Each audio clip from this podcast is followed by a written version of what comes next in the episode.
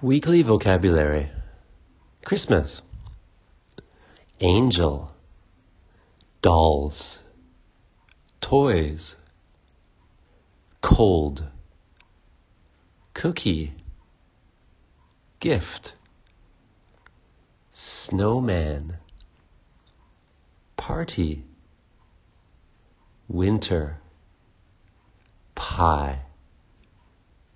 Conversation practice. Do you enjoy singing Christmas songs? Yes, I do. Do you exchange presents with your friends at school? No, I don't. Will you have a Christmas party at your home? No, we won't.